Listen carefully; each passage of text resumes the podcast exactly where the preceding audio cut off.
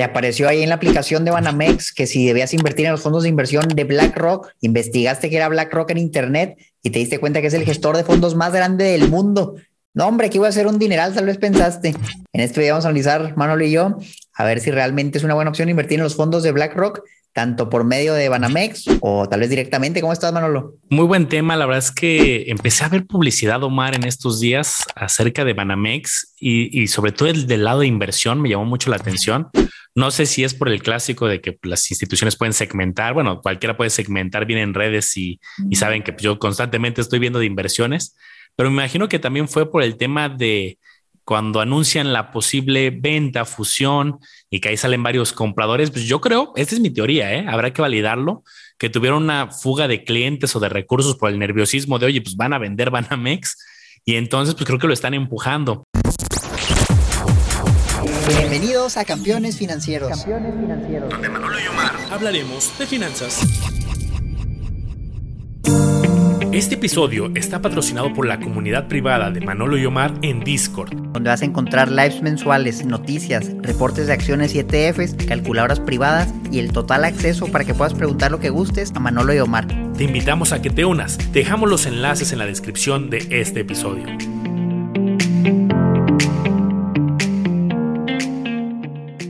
Al final, pues yo creo que lo va a comprar alguien, una empresa grandota o algún otro banco grandote, vaya y no creo que haya tanto riesgo. Seguramente va a haber un proceso ordenado, pero esta alianza ya la traían de tiempo atrás con BlackRock, que es uno de los principales eh, administradores de activo del mundo. Tiene muchos ETFs y creo que va a estar interesante ir al detalle de sus fondos de inversión. A mí personalmente me gusta, la verdad, Banamex. Tengo una cuenta ahí y abro la aplicación y sí me sale ocasionalmente. Invierte en ciertos fondos. Empiezan a lo mejor con un fondo de liquidez diaria de deuda pero de repente si te metes a investigar un poquito más, pues ves fondos que invierten en acciones de México, Estados Unidos, de otros países, en la bolsa en general, entonces se pone interesante. Me gustaría, Manolo, hacer un cara a cara, mostrarle al campeón lo que le ofrecen en Banamex, por medio, o en BlackRock por medio de Banamex, y lo que le ofrecen directamente con un ETF en BlackRock, para compararlos y buscar a lo mejor algún equivalente y ver cuál conviene más, si es que conviene alguno, ¿cómo ves? Pues vamos a arrancarnos y comienzo mostrando la pantalla. Hicimos una selección ahorita rápida. La verdad es que no nos hemos metido a revisar los fondos, simplemente vimos nombres y nos fuimos por nombres que creemos pues diversos, ¿no? De diferentes geografías, diferentes estrategias. Y pues vámonos con uno eh, que es de los más clásicos y que las diferentes instituciones financieras tienen fondos de inversión relacionados a esto y es un fondo de corto plazo gubernamental y encontramos aquí uno que se llama BLK GOV 1.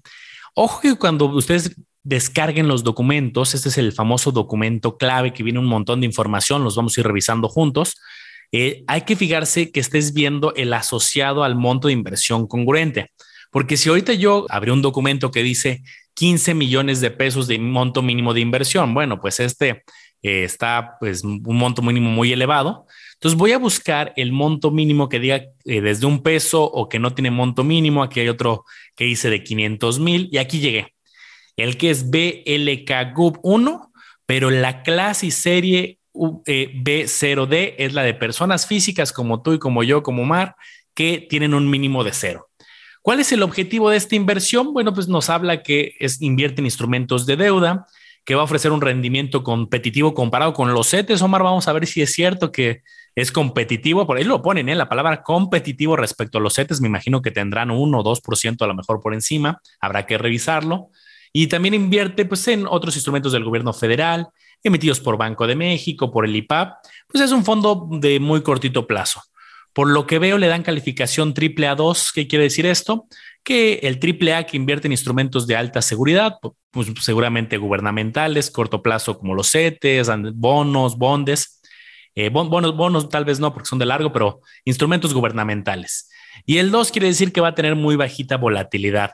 Y aquí está efectivamente.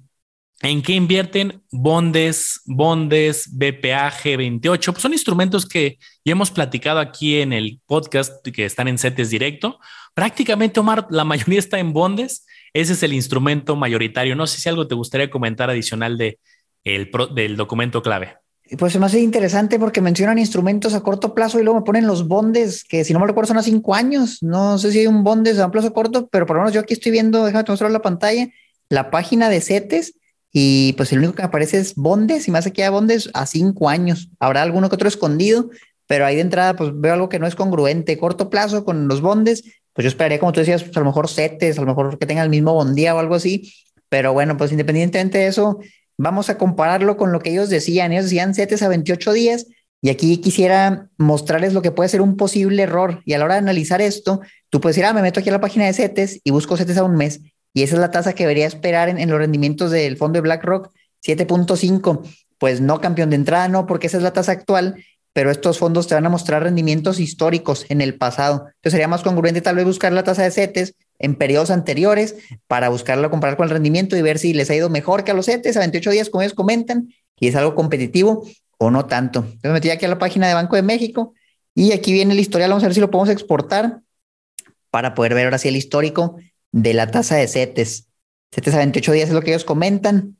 Vamos a ver si nos carga. Aquí está el Excel. Ahí les va. Tenemos, uy, tenemos muchas cosas, pero más que no nos va a servir esto. Mientras tanto, si quieres, Omar, yo regreso tantito a la pantalla para, para compartir mientras a ver si encuentras el dato. Echa, ahorita lo busco. Eh, fíjense, los rendimientos históricos de este fondo en términos brutos en, los, en el último mes, pues es un dato de cómo ha ido pagando reciente, pero dado que tiene instrumentos allá cinco años, a tres años, pues habría que ver un poquito más de historia. En los últimos 12 meses, un 4.81. Una ventaja, Omar, que, que, aquí nos van a poner ellos también de referencia el CETE. Además de que hoy Omar puede encontrar información más detallada. Aquí, por ejemplo, últimos 12 meses, 481% cuando los CETES, dicho por ellos mismos, es 5.36. Entonces, en los últimos 12 meses no, no la libraron. En los últimos tres, 6.50 ellos, 6.49 CETES. Hay prácticamente empatados. Último mes 6.77, los CETES 6.91. Entonces, en el último mes, tres meses y 12 meses, no han, no han superado el tema de los CETES. Ojo, estoy hablando de los rendimientos brutos antes de descontar las comisiones. Si yo me voy, Omar, a descontar las comisiones, por ejemplo, los últimos 12 meses, de 4.81 se pasa a 3.42, cuando los CETES, de acuerdo a ellos, en los últimos 12 meses promedio está en 5.36, 3.4 contra 5.3 eh, aprox. Entonces ahí yo sí creo que sí hay una desventaja. De hecho, si me voy a ver las comisiones de esta serie, de este fondo, hablan de 1.18% eh, de comisión. Pues ahí está, ahí está ese, eh, ese porcentaje que bajaba. No se me hace una comisión tampoco tan alta como luego hemos visto algunos fondos que sí hemos analizado unos que nos vamos para atrás cuando vemos 3% de comisión, dos y medio. No es una comisión tampoco tan bajita, pero eh, pues es una comisión del 1.18 y no sé, Omar, si encontraste algo por allá. Claro que sí, mira, ahí te va ahora sí la tabla donde en el histórico de 1938 a la fecha de la tasa de CETES a 28 días. Y lo que podemos ver es que aquí viene pues cada semana la subasta que hacen los martes y ahora estamos en 7.5, es esta columna de aquí la D, pero si nos vamos, por ejemplo, a inicios del 2022, la tasa iba por 5.5, iba subiendo poquito a poquito. También aquí es importante ver esto, la tasa de CETES no solo sube, y aunque, por ejemplo, Banco de México suba las tasas, no necesariamente significa que todos los productos de CETES van a subir las tasas también. Y esto yo lo he visto recientemente en lo que es CETES, por ejemplo, aquí CETES a 28 días, Fíjense, con una subasta en mayo estaba en 6.93, salió el aumento en las tasas, pero la tasa a corto plazo, 28 días, bajó a 6.9. Una pequeñita bajada, mientras que los productos más largos, como 7 a un año, pagaba más. Pero bueno, no me quiero desviar del tema. En sí vemos aquí en lo que es 2000, vamos a ir el último año, de un 4.8 a un 7.5, ha ido subiendo progresivamente, que si lo comparamos, si estaba más fácil ya con la tabla que tenía Manolo, pues porque ya te lo ponían cara a cara, periodo con periodo, y en todos los casos salía mejor invertir en CETES a 28 días que en el fondo que tenía BlackRock. Yo creo que aquí tienen un reto muy grande, Manolo, y es que, que lo que hacen ellos, compran bondes. Entonces, ¿cómo te van a dar más dinero que si alguien va y compra bondes directamente, si ellos están cobrando una comisión, una comisión alta? Muy difícil, tendrían que hacer algún tipo de movimiento de gestión activa. Tal vez, no sé, compran bondes a tasas altas y de repente la tasa baja y lo pueden vender a valor de mercado más caro pero así como lo veo, la veo complicado. Yo sí creo que si comparamos cara a cara, ir directo a CETES y comprar, en este caso el equivalente que ellos tenían pues era bondes o comprar CETES cuando tengan CETES, sale mejor que comprar el fondo de inversión desde mi punto de vista en la aplicación de Banamex. Yo personalmente mejor me iría a CETES. ¿Cómo la ves tú? Yo creo que a lo mejor lo que no está correcto es la orientación de cómo lo, lo, quieren vender, ¿no? Lo quieren vender como rendimientos competitivos versus CETES. A ver, la ventaja de un fondo gubernamental de corto plazo creo que es la liquidez, que si tú te vas a CETES directo, pues te tienes que amarrar a plazos de un mes, tres meses, seis meses, doce meses en caso de CETES y en caso de comprar bond de cinco años. Entonces yo lo que haría si yo estuviera ahí a cargo es, a ver, no nos eh, queremos echar flores de que van a ser rendimientos muy competitivos, salvo que sí lo lograran y tuvieran como pues esa evidencia, yo diría, oye, a ver, es un fondo que te permite entrar y salir rápido. Oye, necesitas, lo puedes usar como fondo de emergencia, necesitas en dos semanas, en tres semanas retirar el recurso, pues en el horario de operación del fondo tú le das vender y te lo dan y en CETES estás amarrado ya hace un mes o, cinco años en este caso. Entonces creo que es un tema de orientación porque este de hecho tiene liquidez diaria de lunes a viernes de 9 a 2. Eh, se puede comprar y vender. Entonces yo le daría otro enfoque porque si es por competitividad, después de restar el 1.18 es muy retador. Sí, a lo mejor ahí lo podríamos luego comparar con, con Bondía, por decir algún fondo con liquidez similar, que paga solamente un poquito menos de CETES, pero de entrada les digo, réstenle la comisión de 0.25 y de todas formas Bondía va a salir ganando.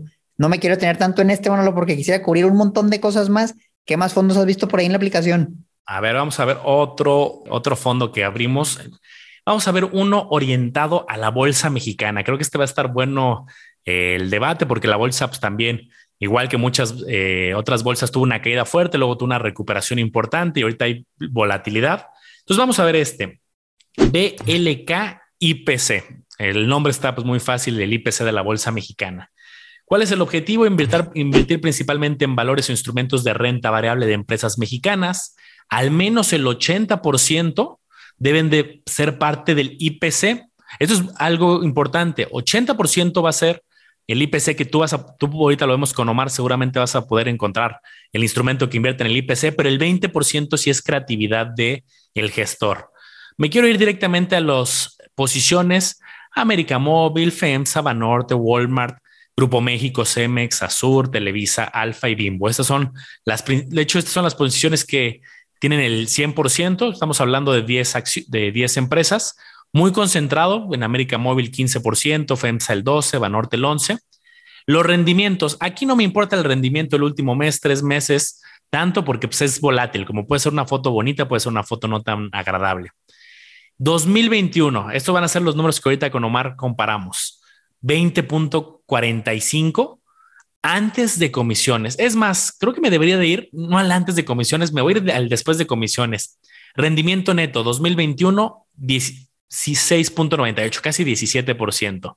2020, casi en cero. Y 2019, 4.89. ¿Cuál es la comisión de esta estructura? 2.58. Si tú inviertes entonces en este fondo, va a ser el 80% el IPC, cobrándote el 2.58 y estos son los rendimientos. ¿Qué nos tienes por allá, Omar? Fíjate que viéndolo, la verdad es que parece que los gestores hicieron las cosas bastante bien y el rendimiento es muy similar a lo que les voy a mostrar. Nada más para que se acuerden, ahí les va lo que tiene Manolo en pantalla. 2021, 16. Ah, bueno, es que ahí le quitaron ya la comisión 16.98, 2020 0.23, 4.89, 2019. Ahora déjenme les muestro yo para que veamos los rendimientos. Hablamos de un casi 17 en 2021 y fíjense nada más, aquí el problema es que aquí está un 21 pero como la comisión es muy baja, pues ya tu retorno es ese. En el otro a lo mejor ganaron el 20, pero le quitaste el 2, el 3 de comisión y pues ya te quedaste con un 17. Entonces, básicamente dieron un resultado similar, pero con la comisión pues ya el resultado ya no es parecido, ya sale mucho mejor el ETF también. ¿Y por qué te preguntas? Bueno, mira, este ETF se llama NAFTRAC y tiene justamente al IPC, a las 35 empresas más grandes de México que cotizan en la bolsa. Y bueno, pues lamentablemente la comisión aquí es muy bajita. Lamentablemente digo para los de BlackRock, por, o más bien para Banamex, porque pues BlackRock da lo mismo por el ETF, pero más te cobra 0.25% al año lo que tú inviertes. Estaba viendo las posiciones mientras Manolo se los platicaba y la verdad es que es casi lo mismo. Mira, el primerito igual, América Móvil 15%. Este sí cambiaba, Walmart de México no lo viene el otro, aquí tiene 11%, pero luego se repite. Banorte, Grupo México, Cemex, con porcentajes muy similares.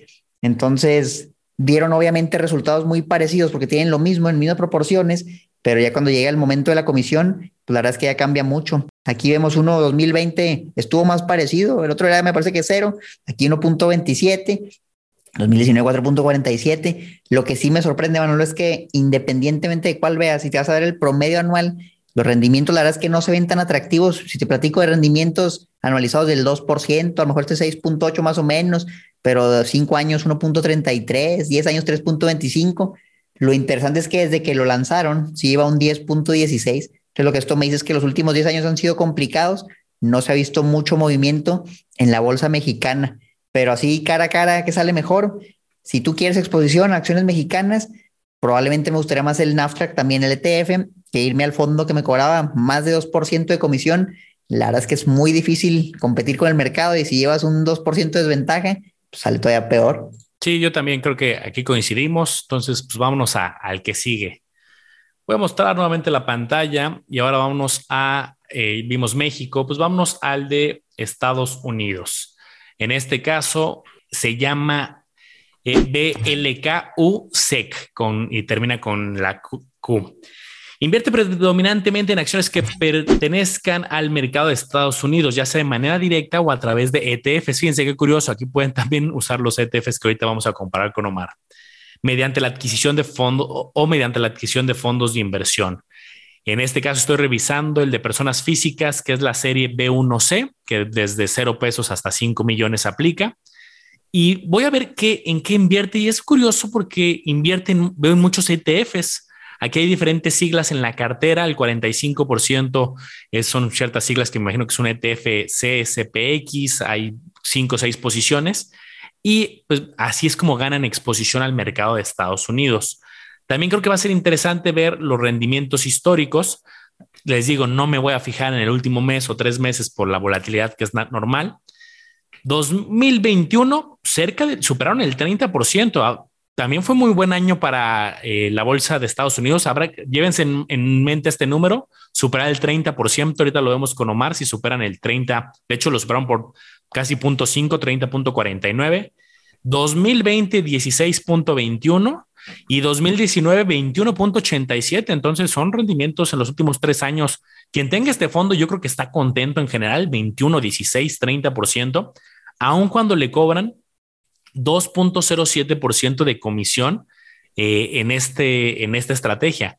Ahorita lo compararemos con alguna estrategia que invierta directamente en ETFs con Omar, pero eh, pues es lo que yo alcanzo a percibir aquí, Omar. Sí, la, verdad es que a simple vista lo es y pues cualquier inversionista, si ganaste un año el 30, el 20, yo creo que estaría muy contento hasta que se da cuenta lo que genera un índice equivalente, y es lo que vamos a ver enseguida buscando las posiciones que mencionaba, ¿no? La más grande era una del S&P 500. Entonces aquí encontré un ETF de BlackRock que tal cual sigue al S&P 500. De hecho, este es el que yo tengo en el plan personal para el retiro. Estoy seguro que Manolo también. Se llama el IBB. Muy famoso. Tiene su versión en pesos, pero esta es la que está en dólares. Y vamos a ver cómo le ha ido. De entrada que tienes las 500 empresas, 530 y tantos son usualmente, más grandes de Estados Unidos. Y aquí vienen los rendimientos. Y también estamos hablando de un treinta y tantos competitivo con el que veíamos, pero vi unos años donde el rendimiento, por ejemplo, creo que 2021 era como un 20 y aquí estoy viendo yo un 28. Entonces ahí a lo mejor sí, sí un poquito más de, de rendimiento con el ETF. 2020 también se ve superior.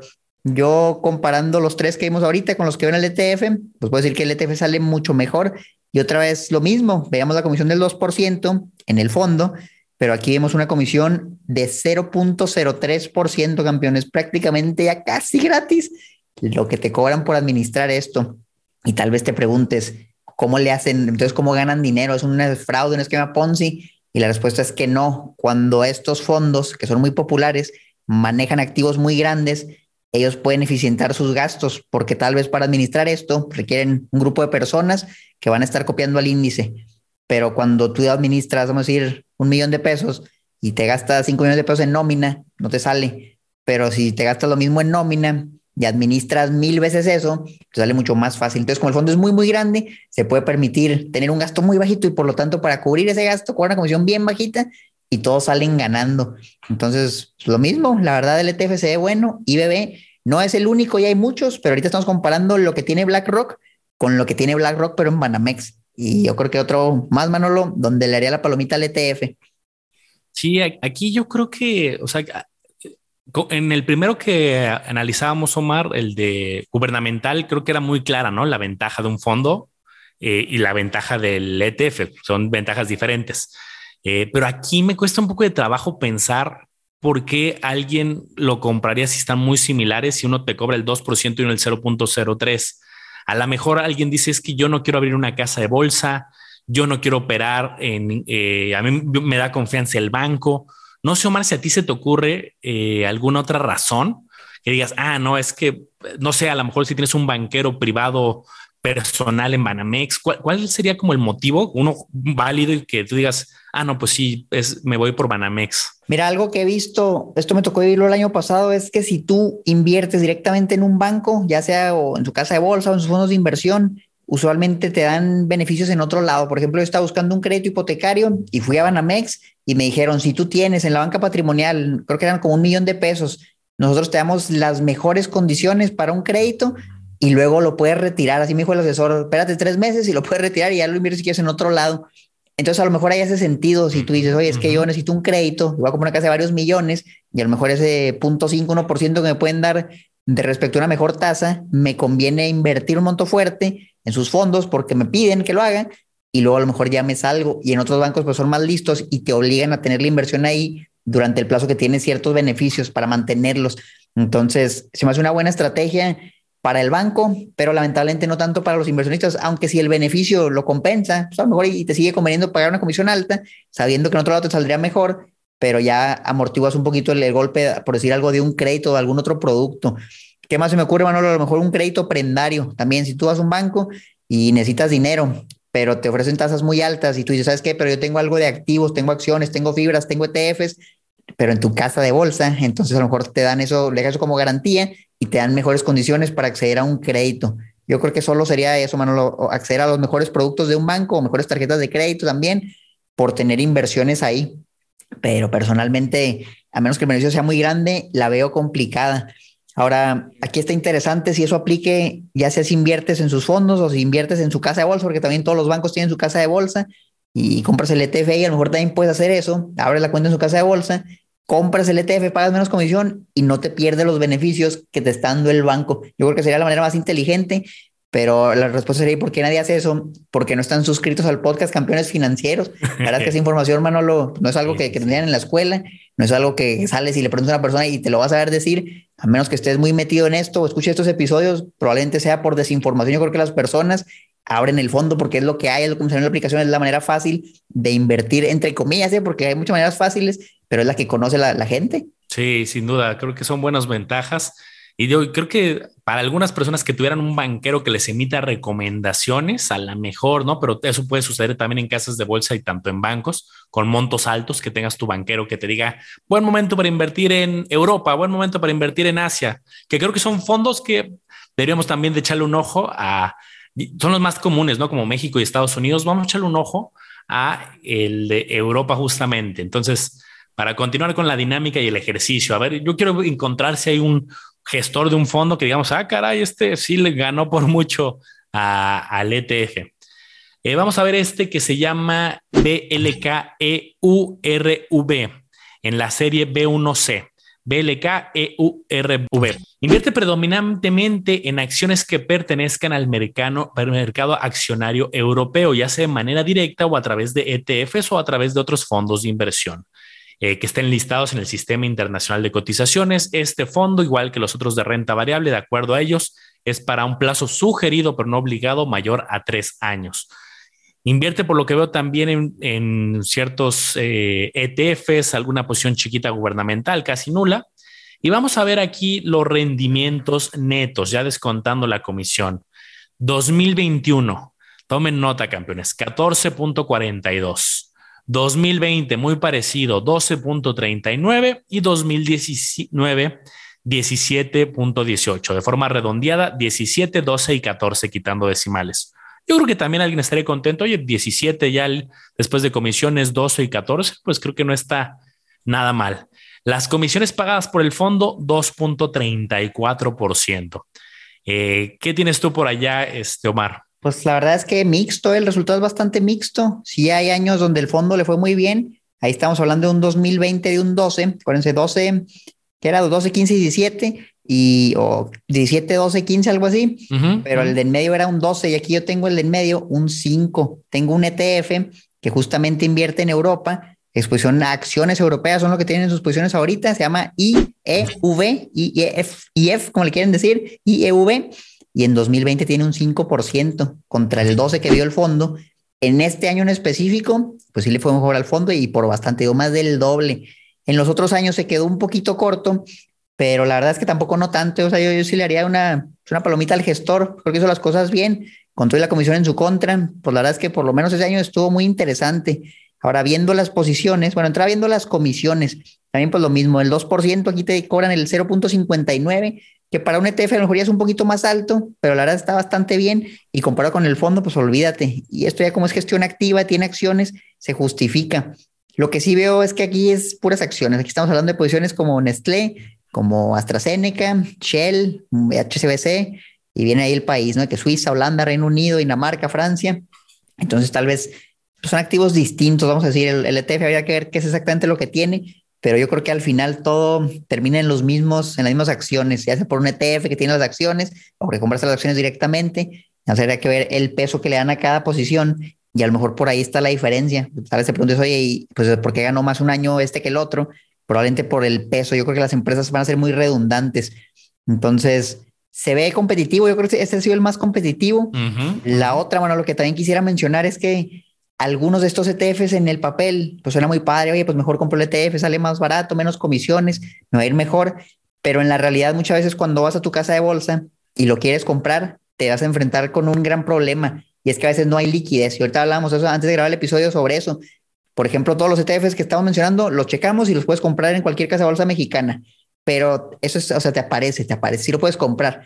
Pero cuando quieras hacer la compra, tal vez no hay nadie que te lo quiera vender. Y pues ahí, sobre todo si quieres invertir un monto considerable, se puede volver más complicado. Entonces, otra de las razones por las que tal vez alguien diría, mejor me voy a los fondos, es porque quiere invertir una suma fuerte y simplemente no hay liquidez, no hay alguien que le quiera vender. Entonces, la única manera de exponerte a ese tipo de activos, pues es con los fondos, ahí sí no te queda de otra que yo les diría, ojalá sea ese el gran problema, yo tengo tanta lana que pues aquí no, no puedo, me voy a otro lado, yo creo que no, que no estarías enojado por eso, pero también si vas empezando y vas a empezar con montos bajos, creo que los ETFs en su mayoría te van a dar suficiente liquidez y a lo mejor tienes que tener algo de flexibilidad, un ETF en específico, a lo mejor te mencionamos este IEV y tal vez ese tiene poquita liquidez, pero probablemente existe un equivalente, a lo mejor no de BlackRock o tal vez sí, que te dé acceso a algo parecido o incluso a lo mismo y que sí tenga liquidez. Aquí es más que nada, yo creo, el juego de andar cazando cuál es el activo que tiene lo que busco y que sí tiene suficiente versatilidad.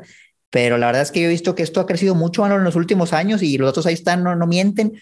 Todos los usuarios nuevos, que son millones de personas año con año, que empiezan a invertir, sobre todo estos últimos años ha estado bastante fuerte. Entonces, cada vez esperemos si haya más liquidez, más volumen, más versatilidad, para que podamos invertir en los activos de menores comisiones, de mayor calidad todo desde México sin tener que pasar por los fondos. Pero mientras tanto, pues yo creo que, que es un mal necesario tener el fondo, Manolo, con la comisión alta, porque la verdad es que si no te queda opción, pues de perdida, yo prefiero tener la opción y pagar caro a no tener la opción de hacerlo. Sí, buen punto, ¿eh? Los fondos, eh, la mayoría de los que hemos platicado en el podcast, el fondo tiene la obligación de recomprarte. Entonces, si tú el viernes en el horario dices, oye, cómprame, te lo compran independientemente que en la casa bolsa te cueste trabajo ahí te lo recompra la misma operadora, entonces es muy buen punto que, no habíamos visto. Y sí, eh, creo que este es de los que eh, superó al menos al ETF que ahorita vimos de referencia, puede haber otros ejercicios, pero aquí el gestor al parecer sí, sí hizo justamente la chamba por la cual le están pagando una comisión más alta que el ETF y creo que eso también hay que reconocer cuando lo encontramos. Vámonos a el caso del el mercado asiático. Este es uno que casi pues no, no hemos hablado tanto y me gustaría ver eh, cuál ha sido el desempeño, los resultados. Invierte predominantemente en instrumentos de renta variable que pertenezcan al mercado accionario asiático, igual de forma directa o a través de ETFs, igual tiene un horizonte mayor a tres años. El nombre está muy sencillito. En el caso del fondo se llama BLK Asia y es su serie B1C para personas físicas. Y bueno, de entrada aquí te invierten muchas cosas. Veo que hay muchos ETFs, eh, e que si MCHI, que si INDA de la India, ya vi uno de China, que es el MCHI justamente. Hay varios, tienen una diversidad de diferentes ETFs y en distintos porcentajes. Sí está concentrado en tres, pero tiene diversidad. me voy a la comisión, muy parecido a los demás de renta variable, 2.08. Y vámonos a ver el tema de cómo le ha ido en, el tiempo. 2021, mientras la mayoría de bolsas eh, mexicana, Estados Unidos tenían un crecimiento muy importante, ya hablábamos de rendimientos del 15, del 20%, aquí hay un negativo en 2021 de menos 6.74. 2020, ya después de comisiones 23.43 y 2019 11. Entonces, nuevamente redondeando para que sea fácil, ahorita que pasemos con Omar, 11, 23 y menos 6. Es casi menos 7. Menos 6 vamos a dejárselas. 11, 23 y menos 6 en los últimos tres años. ¿Qué encontraste por allá en, el, en algún ETF? Pues mira, la verdad es que aquí sí lo veo un poquito inferior el fondo. Este es un ETF que invierte en mercados emergentes en Asia.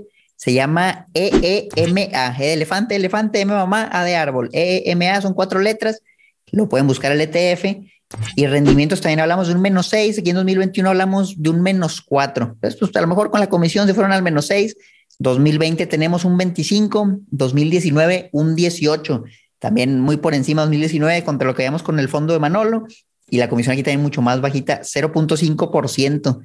Lo que sí veo aquí un reto es lo que mencionamos ahorita, probablemente el volumen no sea tan alto y sea un ETF difícil de adquirir, pero si vamos a ver, por ejemplo, las posiciones que tiene, vamos a ver aquí a Holdings, y aquí vemos acciones. Ahorita hablamos de ETFs, que eran justamente ETFs de BlackRock, y esa estrategia se me hace muy inteligente, Manolo, de los fondos, donde ellos tienen un fondo que compra ETFs de ellos mismos. Y ahí no estoy seguro, creo que una vez preguntamos y nos comentaron que la comisión no se acumula, sino que ya es la total la que te muestran la del fondo, no te cobra el fondo y luego para te cobra el ETF, que no sería un negocio redondo, pero para ellos me parece que ya te dan el total de comisión que se paga, que aún así es muy alto. Y aquí tenemos acciones, Taiwan Semiconductor, Tencent, Alibaba, Samsung, entre algunas otras, China Construction Bank, JD.com, Infosys, muchísimas posiciones. La más grande representa el 7%. Yo creo que ETFs hay muchos, la verdad, de Asia. Esta es una opción también de BlackRock, donde sí creo que el, gestor del fondo, pues sí, sí se quedó un poco corto comparado. Y habrá que ver también, pues a lo mejor es, diferente las posiciones que tienen, pero por lo menos le fue mucho mejor al ETF BlackRock que a lo que tenemos con, con estos señores. Déjenme les muestro la pantalla porque creo que ni la estaban viendo, pero ahí les va ahora sí. Ahí están los rendimientos, las posiciones las tenemos aquí abajo y estamos viendo también la comisión 0.5%. Súper. Eh, vamos a revisar otro. Aquí también mi conclusión es, pues igual, sentimientos encontrados, pero creo que el ETF tiene mejores rendimientos, menores comisiones y es difícil, ¿no? Encontrar a uno específico. Pero, ¿sabes dónde creo que puede darse una, le querido dar una oportunidad al fondo? Cuando le das más libertad al gestor. Cuando no le das tanta libertad de invierte en México, en el IPC, pues hay 35 empresas y son las que son, ¿no? Y seguramente las más grandes van a estar, va a estar América Móvil, como lo hicimos. Cuando inviertes en Estados Unidos, pues seguramente va a invertir en Apple, Amazon y las grandotas en muchos casos. Pero si le dices al gestor, oye, a ver, te voy a dar más libertad, invierte en empresas que hayan tenido un alto crecimiento, a lo que se conoce como empresas de estilo growth en tanto en ventas como en utilidades, pues ya le das una, un abanico más grande de ponte a buscar y ponte a analizar. Entonces, bueno, voy a poner aquí mi pantalla. Nuevamente, este es el último que, que tengo para analizar. El objetivo, bueno, el fondo se llama BLK MAG, M-A-G. El objetivo del fondo sería invertir en un portafolio diversificado en valores o instrumentos de deuda y renta variable. Le estás dando algo de libertad de que puedes tener tanto deuda como renta variable. Y el fondo podrá invertir en más cosas, obligaciones, valores respaldados en activos, certificados de depósito. Le das una libertad este, importante. Este fondo lo sugieren para al menos tres años. Es de forma discrecional, el gestor tiene más libertad y vamos a ver en qué invierte. Y hay una pues, variedad interesante de muchos este, ETFs que eh, habría que meterse a detalle para analizar, pero uno tiene 18% un ETF, 12% de otro, 8, 7, 7, 5%. Entonces tiene diversidad de ETFs. Es uno relativamente nuevo, no hay tanta historia por lo que puedo ver, pero bueno, vamos a ver al menos de arranque en este año complicado cómo les ha ido. Aquí que tienen mucha discrecionalidad de invertir en, pues, en muchas estrategias. Aquí hay un poquito más de su política de inversión y creo que vale la pena echarle un, foco más. Eh, una estrategia de administración activa valores o instrumentos de deuda puede ser tanto el 15% como el 85%, le da muchísima libertad. eh, valores o instrumentos de renta variable entre el 15 y el 85. O sea, tiene una libertad muy cañona de deuda o bolsa. Tú escoge entre el 15 y el 85% en cualquiera de los dos. Mercado nacional o extranjero. De forma discrecional, tú decides eh, en, en gran medida la selección de los instrumentos siempre y cuando se cumplen estas reglas. La comisión pagada por el fondo 0.68%. Eh, entonces, digo, es una comisión mucho más bajita que, eh, que otros por administración en el caso del fondo. ¿Qué tenemos de información? Que ha pagado el menos 8.92 este año, que es un año complicado. Creo que es difícil comparar con algo, Mar, pero pues no sé si hay algo allá que se te ocurra que podamos comparar. Este que decía que era de, de, de crecimiento. Sí, sí, hay algo, y aquí sí vale la pena mencionar que justamente, o sea, es muy difícil porque ahí tienen deuda, tienen acciones, entonces pues tal vez no es justo compararlo algo con, algo de pura acciones, pero vamos a hacerlo y vamos a ver qué sale, vamos a ver los dos. Algo que estaba viendo ahí interesante en el documento que mostraba Manolo es que está la comisión del fondo que parecía bajita y luego está la comisión pagada por el cliente, que es mayormente por compra y por venta de acciones. Esto usualmente en todos los fondos te lo cobran y es algo de una sola vez, cuando compras y cuando vendes. Nada más que si era como el 1.7% de entrada y luego 1.7% de salida. Entonces, sobre todo si no quieres invertir un plazo tan largo y quieres andar comprando y vendiendo, pues a lo mejor no es el mejor activo, pero si lo vas a dejar en mucho tiempo, pues tal vez sea relevante lo que pagues de comisión, como lo que pagas en cualquier casa de bolsa, nada más que múltiplo de eso. Y, y bueno, pues vamos a mostrarles este. Estaba revisando el ETF que tenía la posición más grande en el fondo que veía Manolo y es este, el AGGU, y son bonos, es deuda. Entonces lo que esto me dice es que ahorita el gestor está con una alta posición en algo de bajo riesgo, entre comillas, con posición en deuda. Por ahí una noticia, Manolo, hoy tú la viste, que decía que BlackRock, o ellos decían más bien que este año no querían invertir, que de hecho iban a pausar sus inversiones, que creían que todavía lo peor no venía y pues esto refleja justamente algo así que están invirtiendo más en deuda que en acciones porque creen que las cosas van a poner todavía peor y están tratando de hacer lo que se supone que no se debe hacer, predecir el mercado para entrar en un punto más bajo, que digo, es válido y es lo que reflejan. Si vemos, por ejemplo, este, es justamente un ETF de crecimiento, empresas que van a crecer o esperan que sus ganancias crezcan en mayor medida al promedio del mercado. Son más que nada empresas de Estados Unidos y si dices, oye, pero es que era de todo el mundo, mira, ves que el campeón, la verdad es que la mayoría de las empresas pues, son de Estados Unidos, entonces por eso en todo lo, va a ser muy repetitivo. Lo que me pareció interesante es que cuando me fui a mero abajo a ver las posiciones, me di cuenta que si tú ves esto, un Apple, un Microsoft, un Amazon, un Google, pues me estás hablando del S&P 500, o sea, realmente pues, son posiciones muy similares a las empresas más grandes de Estados Unidos y, y, es muy redundante también. Pero bueno, pues vamos a ver, por ejemplo, la comisión, muy bajita, 0.18%, el ETF se llama IBW. Y si nos vamos a ver la rentabilidad del fondo, a ver cómo le ha ido, la verdad es que le ha ido espectacular también. Tiene rendimientos, si nos vamos, por ejemplo, 2021 de 31%, 2020 33%, 2019 30%. Aquí pues realmente sí, sí fue un crecimiento exuberante. 2018 estuvo cero y 2007 27. Ahora sí que por donde lo veas, pues fue un fondo muy, muy rentable, un ETF muy rentable. Y si nos vamos a los promedios también, un año 18%, tres años 22%, cinco años 19, imagínate 10 años un 16.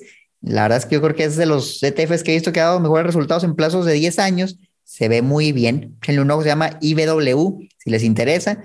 Nada más acuérdense que sería injusto comparar directamente con lo que estábamos viendo, porque pues allá tienen deuda, que es pura renta variable. En teoría debería ser más riesgoso, más volátil, y por eso esperarías una prima, una prima de rendimiento respecto a la tasa libre de riesgo, un rendimiento más alto, vaya. Entonces, entonces es lo que es, mira, se ve yo diría, la comisión al final de cuentas, Manolo, siempre va a ser un reto grande para el gestor y es muy difícil, muy difícil que en plazos largos los fondos con comisiones altas logren vencer a ETFs con comisiones bajas que siguen un índice. Entonces yo personalmente por eso me decantaría más por un ETF, siempre y cuando tenga la opción de hacerlo. Si de plano no hay opciones, pues a lo mejor sí me iría un fondo, pero mientras tanto aquí en Campeón Financiero vamos a seguirte mostrando un montón de opciones para que tú compares. Al final de cuentas tú tomas la decisión, campeón, ahí está el fondo, ahí está el ETF, ¿Cuál te convence más? Déjanos en los comentarios. Muchas ideas, muchos nombres. Ahí están los nombres, como bien decía Omar, recalcando ya para cerrar cuáles son las principales ventajas que, que se vieron. Creo que ETFs, menor comisión sobre fondos de forma generalizada, ganan los ETFs. Dos, quién te recompra. En el caso del ETF lo tienes que vender en el mercado y en el caso del fondo te lo compra el mismo Banamex o la misma persona que te vendió el fondo. Entonces hay ventaja para los fondos que puede ser un poquito más ágil, sobre todo cuando no son estrategias tan populares como el IBV, que es muy, muy popular. Tercera punto, eh, el tema que ahorita comentaba, que comentó Omar, para tema de crédito, de ir haciendo cierto historial, que te ofrezcan mejores productos bancarios, ganan los fondos, pues porque ahí directamente puede haber esa oportunidad, pero muy relacionada al punto número uno y cuarto, y con esto cierro, pues al final, al tener menos comisión los ETFs, en muchos casos vimos mejores rendimientos históricos, entonces ya sabes que aquí 1%, 2%, aunque parezca poco, en términos de dinero y sobre todo en plazos largos, puede hacer diferencia de varios miles de pesos. Esa sería mi conclusión. Cada uno tiene lo suyo. Yo soy más pro ETFs que fondos, pero eh, ahí están las dos opciones. Fíjate, Manolo, algo que creo que es interesante mencionar y, lamentablemente no les puedo dar la respuesta en este momento, pero sí me gustaría, si alguien nos escucha y es contador y conoce sobre el tema de los impuestos, ver si el tratamiento fiscal que se le da a un fondo de inversión es el mismo que se le da a tú comprar el ETF directamente, porque en ETFs es bien sabido que se paga el 10% de impuestos sobre tu ganancia pero ¿será lo mismo en los fondos? ¿O será que los fondos son ingresos acumulables? Ahí a lo mejor sí sería un factor determinante si por alguna razón los ingresos de los fondos no pagan, no tributan igual que los ETFs o acciones de manera directa en un broker, pues yo creo que ahí sí ya sería algo que destruye totalmente a los fondos. Y si son iguales, pues ya, ya sería comparar lo demás. Pero si alguien es contador experto en, inversiones y sabe cómo tributan fondos de inversión de deuda, fondos de inversión de renta variable, fondos mixtos, que eso también es complicado, ¿cómo tributarías el último que vimos de crecimiento que tiene deuda y tiene acciones, contra que nada más tiene acciones? A lo mejor ahí está vale la pena armar estrategias específicas, ¿no? Que si, oye, si son acciones, tributa menos y si son deuda también. No sé, está interesante. Y lamentablemente no tengo una respuesta concreta ahorita y no soy contador para hacerlo, pero si alguien lo es, por favor déjelo abajo, porque creo que es un factor que muchas veces ignoramos, que no hablamos mucho sobre él porque no somos contadores, pero que a la hora de calcular el rendimiento libre de impuestos, pues puede ser una diferencia abismal. De hecho, eso es un tema que les debemos a, los campeones y el tema de traernos algún contador para que nos dé las últimas actualizaciones y que si el reciclo y que si las diferentes reformas misceláneas, etcétera. Entonces, échenos la mano con su manita arriba justamente dándole like compartiendo este video y eso va a ser una buena señal para nosotros de que hay interés en que vayamos y traigamos a algún contador para meternos a este debate. Y ya hemos hablado de forma general de impuestos, pero creo que vale la pena traer aquí a un expertazo. Bueno, pues sigan a campeones financieros en todos lados, a Manolo como le hago los business, a mí como la financiera y nos vemos en el próximo episodio.